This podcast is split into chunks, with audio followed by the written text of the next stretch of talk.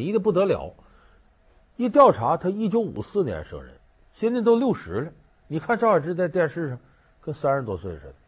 还有那个我们那时候的玉女派掌门偶像周慧敏，一九六七年生人，今年都四十七了。你看着跟二十出头似的。当然，最近这比较火的，那得说林志颖。林志颖呢是七四年生人，林志颖今年也已经四十了。郭德纲和林志颖他俩也是就差不到一岁呢，可是他俩你看那长相得差多远？所以这个林志颖有一次做节目跟德纲说呀：“这个我们这个年岁了，我们要再不疯啊，就都老了。”郭德纲说：“你要再不老，我们就全疯了。”哎。那么说明星长娃娃脸，说那没问题啊，哎，这这能够始终保持自己这种帅气，那也有问题。今天咱们就讲一个长着一张娃娃脸的明星，最后反而在这方面没有遭到更好的这个待见。说这明星谁呢？咱不是说林志颖，咱说的腕儿比他大，好莱坞的里奥纳多·迪卡普里奥。学厨师拿高薪，山西新东方烹饪学校邀您精彩继续。因为一张娃娃脸，他成为万千少女心中的罗密欧；因为一张娃娃脸，他几次被奥斯卡拒之门外。他是谜一样的人物，是票房炸弹，也是票房毒药。从坏小子到硬汉，多年坚持不懈的努力，他最终实现了从偶像小生到实力戏骨的完美蜕变。他就是莱昂纳多·迪卡普里奥。老梁故事会为您讲述娃娃脸给莱昂纳多带来的烦恼。我们一说这位明星呢，很多人脑海里先想起杰克，这个泰坦尼克号那个，还有的想那个有点胡子《盗梦空间》，钻到人家脑袋里头就就就盗梦去了。哎，泰坦尼克号和《盗梦空间》这俩电影，在中国的票房是相当好的，所以很多人知道莱昂纳多是因为这两部电影。但是其实这不是中国观众最早见到的，很多人最早见到里奥纳多的时候，没想到他后来火成这样。后来喜欢里奥纳多的，甚至都想不起来当初见到那演员是他。什么戏呢？不是电影，是个电视连续剧，就是室内情景喜剧。这是九零年到九四年间引入到中国大陆的一部美国情景喜剧，名字叫《成长的烦恼》。咱们有一些。观众朋友一定看过这个戏，他写的是这个纽约长岛大夫一家，西弗医生一家的事儿啊。爸爸妈妈领仨孩子过日子，说那里边有里奥纳多吗？有，他有好几季播出，最后两季里边有一个他们夫妇收养的孩子，哎，这孩子名叫洛克，收养了这么孩子，这个孩子就是里奥纳多演的。希洛老师，什么？你刚才说羽毛和硬币下降的速度一样？我可没这么说过。呃，我说过。不是那样，我试过。可可书上说是相同，咱们就翻过去好吗？请你证明。我们要回头回顾一下，你看，哦，就他，对，是他。那阵儿他刚刚十来岁，还小孩呢，可是在里边呢，已经显出那种洒脱自如的演技了。非常松弛，所以很多这个呃美国的孩子就非常喜欢他，包括美国女孩把他当做一种偶像。所以当时那个时候，里奥纳多就已经出名了。他九二年的时候，当时接到了一部电影，这个电影名字叫《不一样的天空》。咱们有的朋友能想起来，哎，他这部电影呢里头呢，里奥纳多演了一个很独特的人物，演个弱智，就傻子。可是这个角色让他演活了。当时跟他演对手戏，他不是主角，主角是谁呢？就是后来《加勒比海盗》里头那杰克船长，约翰尼·德普，也那时候他有也演剪刀手爱德华，名气很大了已经。他来演对手戏，结果这个里奥纳多演这个弱智啊，把他戏都给抢干净了，就看不出谁是主角，反而他抢戏。所以后来德普说：“说哎呦，我都气死了！他把我戏都抢了，幸亏在戏里边有几场戏是我打他几个嘴巴。哎呦，这个解气呀，就跟真的似的。”给了吗？哎呀！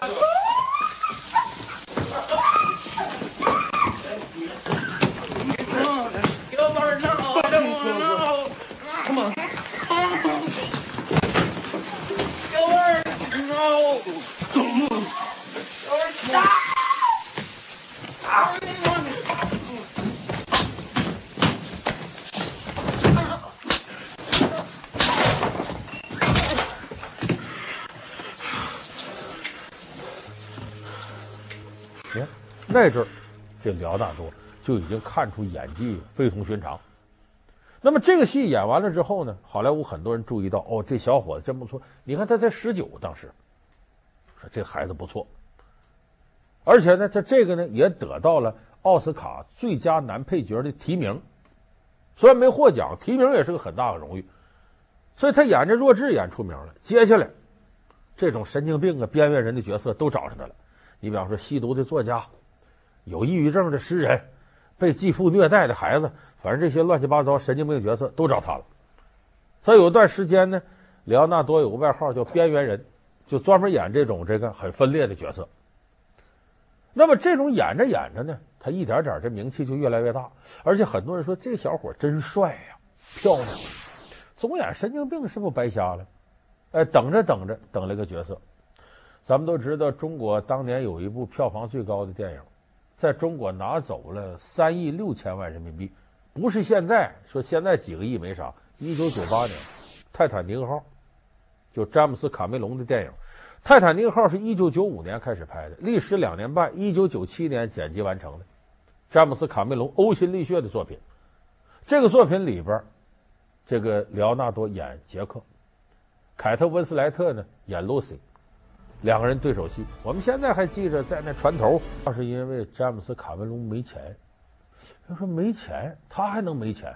因为熟悉情况的朋友都知道，那会儿泰坦尼克号花多少钱呢？两亿五千万美元。你现在说好莱坞大片花两千个亿挺正常。九八年两亿五千万美元，在他之前都没有哪部片子投资过亿的。你就说这得花多少钱呢？说花这么多钱，卡梅隆怎么还没钱呢？是没钱，卡梅隆把所有的这钱几乎都花到了场景设置上。你就说那个船复制得多少钱吧？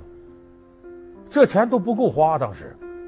而且我们也看到《泰坦尼克号》这片子出来以后呢，你会发现它真正的卖点是啥？就即使换个人演这个杰克跟露西，我估计这片子一样火，因为那场景太宏大了。他整个大场面制作的投资太厉害了，所以说当时卡梅隆已经穷到啊没有钱再花到演员身上了。很多人跟这个卡梅隆建议说：“你不想找便宜的吗？大腕儿你请不起呀，贵呀。便宜演员里有几个不错的，哎，我给你推荐一个帅哥，叫里奥纳多·迪卡普里奥，戏演的不错，这不都得奥斯卡这个提名了吗？就没获奖，你让他来试试来。”卡梅隆说：“行，因为卡梅隆腕儿大呀。”就这么着，迪卡普里奥第二天就要来试镜了，就其实跟他就谈谈合同的事儿。结果呢，让卡梅隆没想到的是呢，一听说这小帅哥来，他这团队里所有的女性都有五十来岁的了，往下十来岁的，全聚集到会议室里等着看莱昂纳多。卡梅隆说：“这小子，可是接下来这一件事儿，一下子使他的形象在卡梅隆心里跌到谷底了。怎么？”这个莱昂纳多来了，来了。这个卡梅隆助理跟他说：“你今天来呀、啊，对对台词得试试镜。”没想到这莱昂纳多一撇嘴：“这我从来不试镜，我不试镜，牛啊！这我有腕儿了，我干啥？你用不用啊？你用就用，不用拉倒。我才不给你试戏呢。”当时卡梅隆一看，干嘛呀？造反呐！你还没成大腕呢。卡梅隆站起来还挺客气，走到身前握手：“再见。”这时候，莱昂纳多有点着急了。为啥？他经纪人跟他说了：“你呀，能否一下飞起来呀？你得看你能不能跟顶级导演合作。卡梅隆那是一般人吗？你不能放过这机会。”这莱昂纳多一看卡梅隆不吃他这一套，着急了：“哎，导演，你你等一下，等一下，等一下。”卡梅隆说：“还有什么事吗？是不是我不试戏，这角色就没我事了？对，你不试戏就给我滚蛋！”卡梅隆把脸撂下了。说白了，卡梅隆在好莱坞大导演里是出了名的暴君，你谁又不听他的不行，跟他握下手再见，这已经对他客气了。所以这莱昂纳多一看，拉倒吧，没弄过人，再乖乖的。所以这个莱昂纳多这个时候见着卡梅隆，他也眼晕，一看行，乖乖的试戏吧，给他一页纸，就是里边一场戏，但是是哪场，咱们现在已经不知道了啊。一看这莱昂纳多往这沙发上一靠，叼着烟，在这看。卡梅隆说：“这小子吊儿郎当行吗？”哎，一说开始，不是他站起来，跟这个温斯莱特两个人对手戏，一下就进到戏里边去了。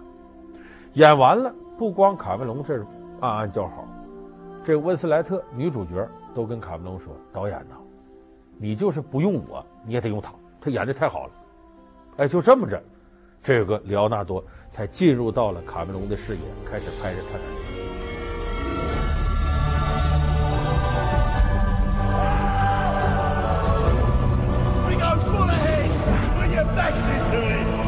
Got everything I need right here with me. I figure life's a gift, and I don't intend on wasting it.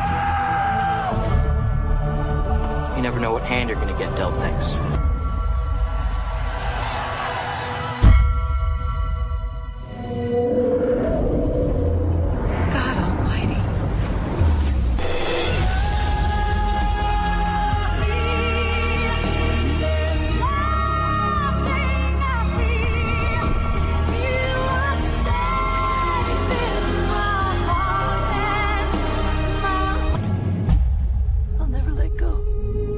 结果这泰坦尼克号一下子那火的都不行不行，全球票房是十八亿三千五百万美元，当年，在中国不是拿走了三亿六千万人民币吗？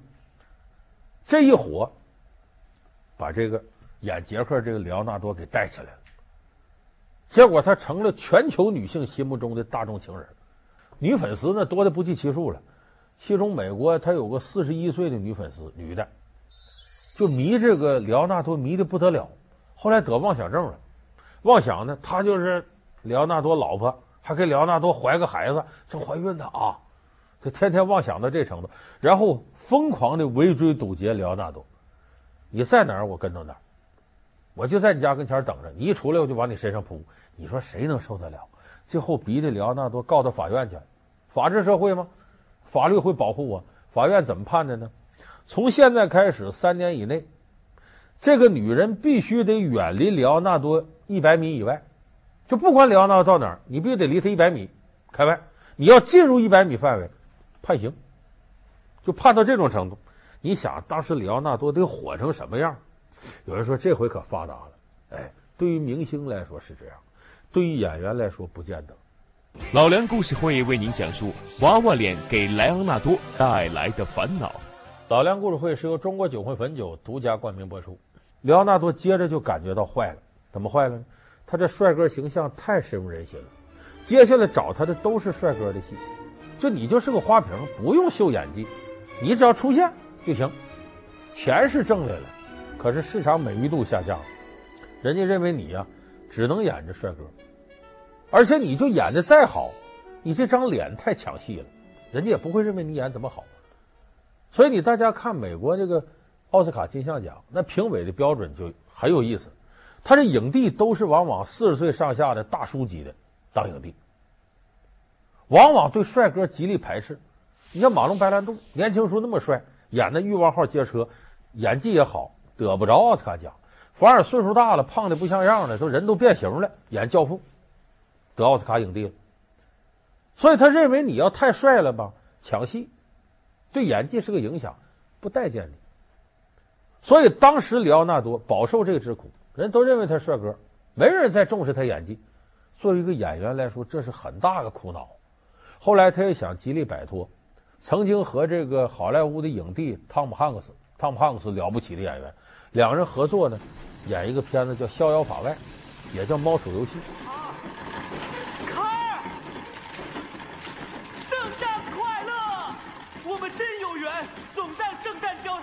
每一次圣诞，我穿上衣服，弗兰克。嘿，你饿？被捕了。，Frank，Frank，，请相信我这回吧。这些人觉得很丢脸，他们很生气。你骗了他们的钱，住在他们的国家里。我以前说过你难逃法网，可没想到这种结局。千万别犯错误。精彩，真精彩，卡尔，你继续编吧，继续编，直到把它编成真实。他们会毙了你。你一出门，他们就杀死你。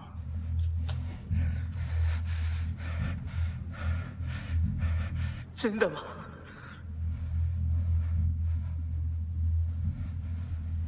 真的。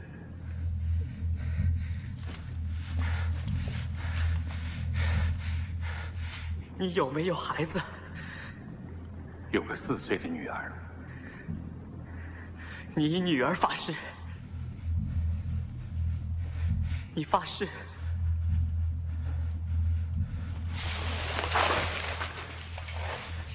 你发誓。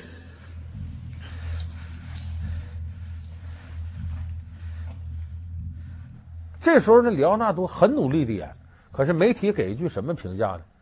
说里奥纳多无论怎么演，都比不上汤姆汉克斯的五个脚趾头。你听听这话得多损吧？就等于直接咔嚓给你画个叉。就说你这演的再好，你一帅也完了。这个时候，里奥纳多都有点绝望了，这也没有别的有挑战性角色找他，都觉得他不演帅哥都糟践了。所以他一天很苦恼，人一苦恼，就容易寻求点刺激排遣。所以里奥纳多从那时候开始，这私生活糜烂的就不行了。他本身也帅，想找一个漂亮女人太容易了，而且他就喜欢模特。那个时候就是好莱坞传出来，二十多个模特在不同时段跟莱奥纳多有关系。注意啊，这是有关系，要传出绯闻那都查不过来了。所以里奥纳多那一阵私生活很糜烂，花天酒地。拍片子也接一些挺烂的，但好在呢，这个人呐，过了三十岁以后呢，他得琢磨点正事儿。里奥纳多后来就想极力摆脱这个困境，他改变自个儿形象，就我不扮帅了，我宁可把自己整的邋遢点。他一个明显的改变是蓄上胡子。后来跟那个大导演马丁·西克塞斯合作《纽约黑帮》，他里边就演一个胡子拉碴、邋里邋遢的这么一个人。It was me played you false. I'd take it back if I could. Take it back?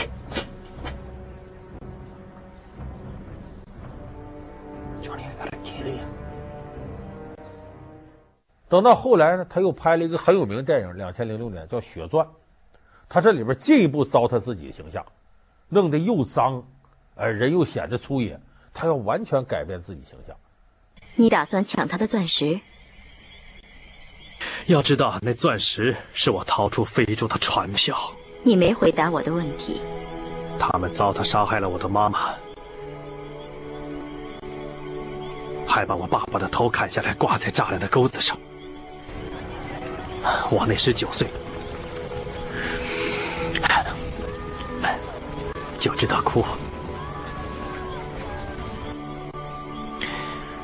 有时我在想。上帝是不是在原谅我们对彼此犯的罪行？后来我看着四周，发现上帝很早以前就离开了这里。所以经过这几关之后呢，让大家忘掉他是个帅哥。再后来我们看前几年那个《盗梦空间》，他以一个成熟的特工形象，一个大叔形象出现，也有胡子了。我们不再觉得他是当年那个稚嫩的杰克。所以我说，一个真正的演员，他要想跨到这个幅度内，他一定要做出牺牲，不能太爱惜自己羽毛，舍得舍得，你不舍就没有得，必须把过去自己最成功的东西放弃掉，你才能去掉包袱，轻装前进。基本构架你已经有了，书店、咖啡馆，其他该有的也都有了。那他们是谁？我潜意识产生的防御者。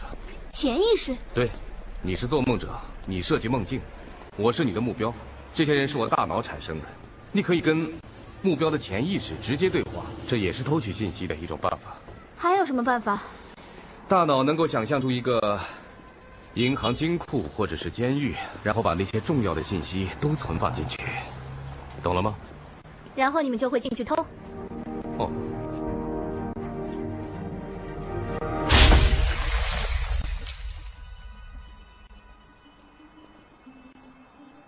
很不错，所以我们说，帅哥在影坛往往容易快速成名，可是他真想有提升，他往往比那些长得丑的演员要付出更多的努力。有很多帅哥是一辈子演下来就这样，咱们电影电视剧界有好多这样的人物。所以说，我们今天给大伙说，长着娃娃脸的这么一个里奥纳多·迪卡普里奥，他完成这个凤凰涅槃、浴火重生，就是一个很痛苦的过程。往往还不如像孙红雷这样的演员啊，人家自来就这样，一点点的按正常的渠道一步一步上来。那种在巅峰上往下滑落再起来，这个感觉有可能是更加困难。所以说，你不想放弃一些东西，永远也别想真正的再上一个档次。她是中国历史上第一个选美冠军，她是魅惑商纣王身、多行不义的女人，她是第一个被组织出卖的女间谍。苏妲己这个被九尾狐狸附体的女人，究竟有着怎样的传说？在真实历史中，她真的是造成商朝灭亡的蛇蝎美人吗？老梁故事会为您讲述一代妖姬苏妲己。好，感谢您收看这期老梁故事会。老梁故事会是由中国酒魂汾酒独家冠名播出。我们下期节目再见。